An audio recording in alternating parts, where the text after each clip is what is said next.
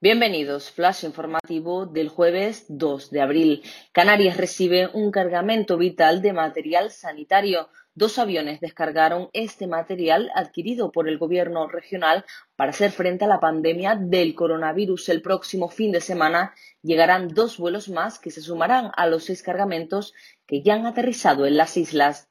España supera las 10.000 muertes por coronavirus, más de 26.000 personas ya se han recuperado. La Comunidad de Madrid, que sigue liderando el ranking de regiones más afectadas, registra más de 4.000 fallecidos, seguida de Cataluña, con poco más de 2.000 personas muertas por esta misma causa.